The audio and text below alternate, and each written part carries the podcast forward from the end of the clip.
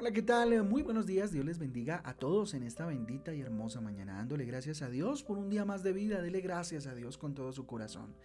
Con ustedes su pastor y servidor, Fabián Giraldo, de la Iglesia Cristiana Jesucristo Transforma. Sean bienvenidos a este espacio devocional donde juntos somos transformados y renovados por la bendita palabra de Dios a la cual invito como todos los días hoy en el libro de los Salmos capítulo 82, ahí vamos avanzando, al igual que en el libro de Levítico capítulo 9, Levítico capítulo 9.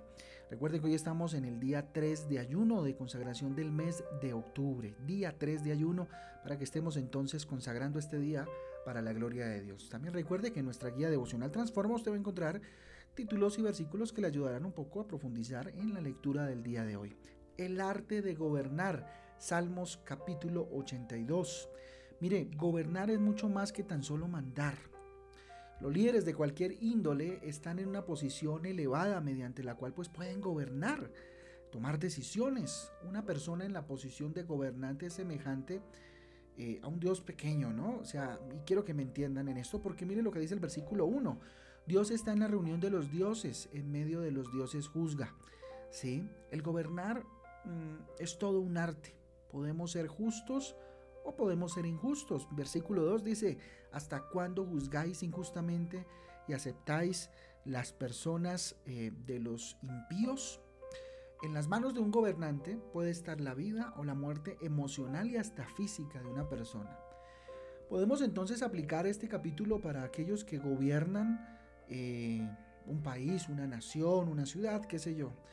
Pero llevándolo a nuestra vida, o a la vida de muchos de nosotros, eh, tenemos que gobernar, liderar un hogar, gobernar, liderar a unos, eh, ¿cómo decirlo?, empleados tal vez, grupos de trabajo o inclusive nuestra propia vida. El arte de gobernar nuestra propia vida, nuestros propios actos.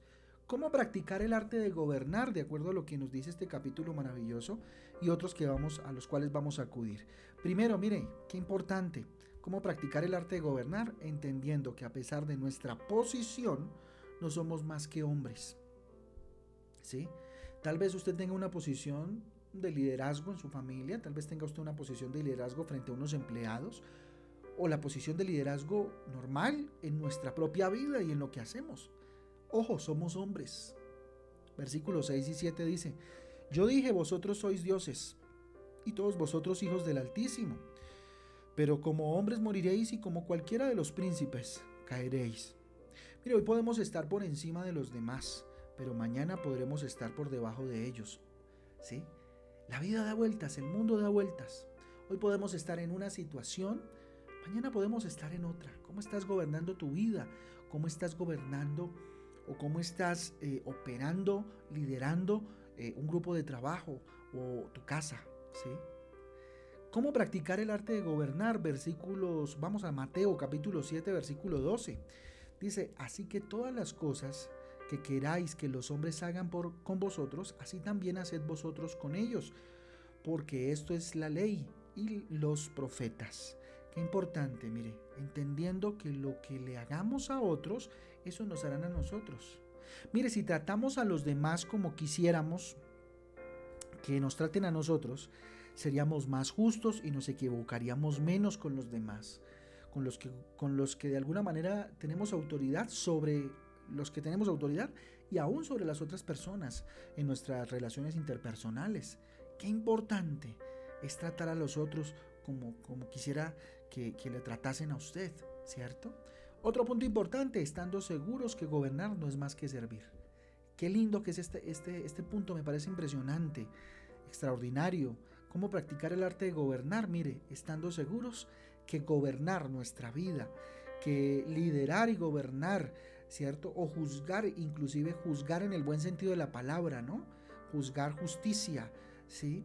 Eh, no es más que servir. Mateo 20, 28 dice, como el Hijo del Hombre no vino para ser servido, sino para servir y para dar su vida en rescate por muchos. Es nuestro mayor ejemplo, Jesucristo.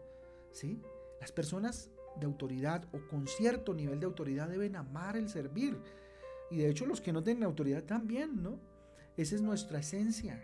Solo de esta forma evitamos el maltrato, el abuso, ¿cierto? Y pues obviamente eh, aportamos a nuestra sociedad. Romanos 12.3 dice, digo pues por la gracia que me es dada a cada cual que está entre vosotros que no tenga, ojo, más alto concepto de sí que el que debe tener, sino que piense de sí, ojo, con cordura, conforme a la medida de fe que Dios eh, repartió a cada uno. Qué importante entonces, mire, no creyéndonos más que los, de lo que somos. ¿sí? No hay que creerse más de lo que, de, lo que se es. ¿sí? Si tienes un, tipo de liderazgo, si tienes eh, de alguna manera eh, la posibilidad de liderar a otros, liderar tu vida, no te creas más de lo que eres. Miren, las personas orgullosas en, un, en lugar de servir, exigen que los demás les sirvan y maltratan a quienes están bajo su autoridad y cuidado. Ojo si estás maltratando, ojo si estás abusando de tu familia, de tus hijos, de tu esposa, ojo con eso, de tu esposo. Ojo si en el lugar de trabajo maltratas, si en el lugar de trabajo abusas de tu autoridad. También hay que pedirle a Dios muchísima sabiduría, ¿sí? ¿Cómo practicamos eh, el buen gobierno? Eh, el juzgar bien, el liderar bien, pidiéndole a Jesucristo sabiduría. Primera de Reyes capítulo 3, versículo 9 dice, da pues a tu siervo corazón entendido para juzgar a tu pueblo y para discernir entre lo bueno y lo malo, porque ¿quién podrá gobernar este tu pueblo tan grande? Mire, solo Jesucristo puede enseñarnos a gobernar sin abusar y sin maltratar. Con sabiduría dirige tu vida, gobierna tu vida, con sabiduría. Dirige y gobierna tu casa, con sabiduría de lo alto. Dirige y gobierna tu grupo de trabajo, tus empleados, con sabiduría, con entendimiento. ¿Sí? También, segunda de Timoteo 2.19, sumémosle ahí, dice, pero el fundamento de Dios está firme, teniendo este sello. Conoce el Señor a los que son suyos y apártese de iniquidad todo aquel que invoca el nombre de Cristo. Mire, conociendo a las personas que están bajo nuestra autoridad es como podemos gobernar de mejor manera. ¿sí? Es difícil ayudar a quien no le conoce, a quien no conocemos. Cada persona tiene una necesidad diferente y es necesario conocer a cada uno para poderles ayudar. ¿Sí? Qué necesario es que conozcas más las razones de tus hijos para reaccionar frente a ciertas circunstancias como a ti no te gusta. Así que para gobernar tu casa debes conocerlos, debes saber quiénes son, por qué actúan así, cuál es su carácter, su personalidad. ¿Sí? De igual forma, aquellos que tienen autoridad en su trabajo. Y de igual forma ustedes mismos, conózcanse a ustedes mismos a través de la palabra de Dios, confróntense para poder gobernar su vida como debe ser. ¿Sí? Teniendo pensamientos y planes buenos para los demás. Esto tiene involucra a los demás, qué importante es esto. ¿Sí? Jeremías 29:11 dice, porque yo sé los pensamientos que tengo acerca de vosotros, dice Jehová, pensamientos de paz y no de mal para daros el fin que, que esperáis. Ojo, Dios conoce nuestros pensamientos. Dios tiene buenos planes para nosotros. Mire, el deseo de hacerle bien a los demás nos impulsa a ser buenos gobernantes, a juzgar bien, ¿cierto? A juzgar en el buen sentido de la palabra, ¿sí? Frente a ciertas circunstancias, situaciones, comportamientos, conductas. Entonces sabemos, oiga, este reaccionó así porque pues tiene esta situación. ¿sí? Voy a ayudarle de esta o de tal manera. Señor, dame sabiduría para ayudarle o acompañarle en su proceso. ¿sí? Tremendo, mire Juan 3:16, porque de tal manera amó Dios al mundo que ha dado a su Hijo unigénito para que todo aquel que en él cree no se pierda, mas tenga que vida eterna, amando a quienes se gobierna. Amándose a usted mismo, que se gobierna usted, bueno, gobierna Cristo, por supuesto, pero a través de usted usted toma decisiones. Amando a aquellos a quienes usted lidera, a su familia, amando a aquellos eh, grupos de trabajo, amigos, usted lidera. Si no amas a quienes están bajo tu autoridad, e inclusive a los que no, jamás los podrás servir con alegría y con gozo. Siempre habrá una carga. Mire, haciendo las cosas sin interés, qué importante esto para poder gobernar, juzgar de buena manera. El esperar el reconocimiento de quienes eh, gobernamos hace que nos desmotivemos y dejemos de servir. Porque si lo estamos haciendo por interés, pues creo que no, eh, no vamos a llegar a buen puerto. Colosenses 3 del 23 al 24 dice, y todo lo que hagáis, hacedlo que de corazón, como para el Señor, y no para los hombres, sabiendo que el Señor, del Señor recibiréis la recompensa de la heredad. de la herencia, perdón, porque a Cristo el Señor servís. Todo lo que hagas en tu vida, en la vida de, de tu familia, para con los trabajadores que tienes, hazlo como para el Señor, ¿cierto? Sin esperar ni siquiera un gracias, porque a veces no lo hay, ¿cierto? Que el reconocimiento sea del Señor. Así que gobernar es más que tan solo mandar.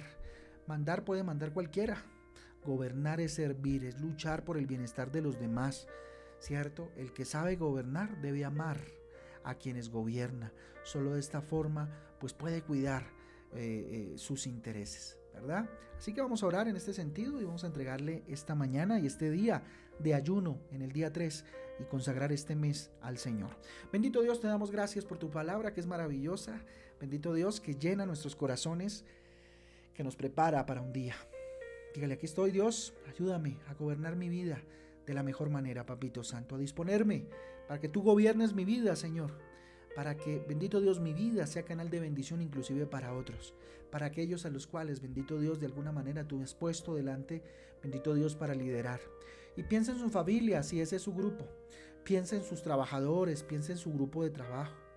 Dígale Dios, ayúdame, ayúdame, dame sabiduría, asísteme, Señor, para cada día, Señor, ser mejor, para cada día ser más entendido, bendito Padre, en este proceso de gobernar, de juzgar, bendito Dios, eh, en la vida tal vez de otros, Papito Santo. El juzgar en el buen sentido, Papito Dios.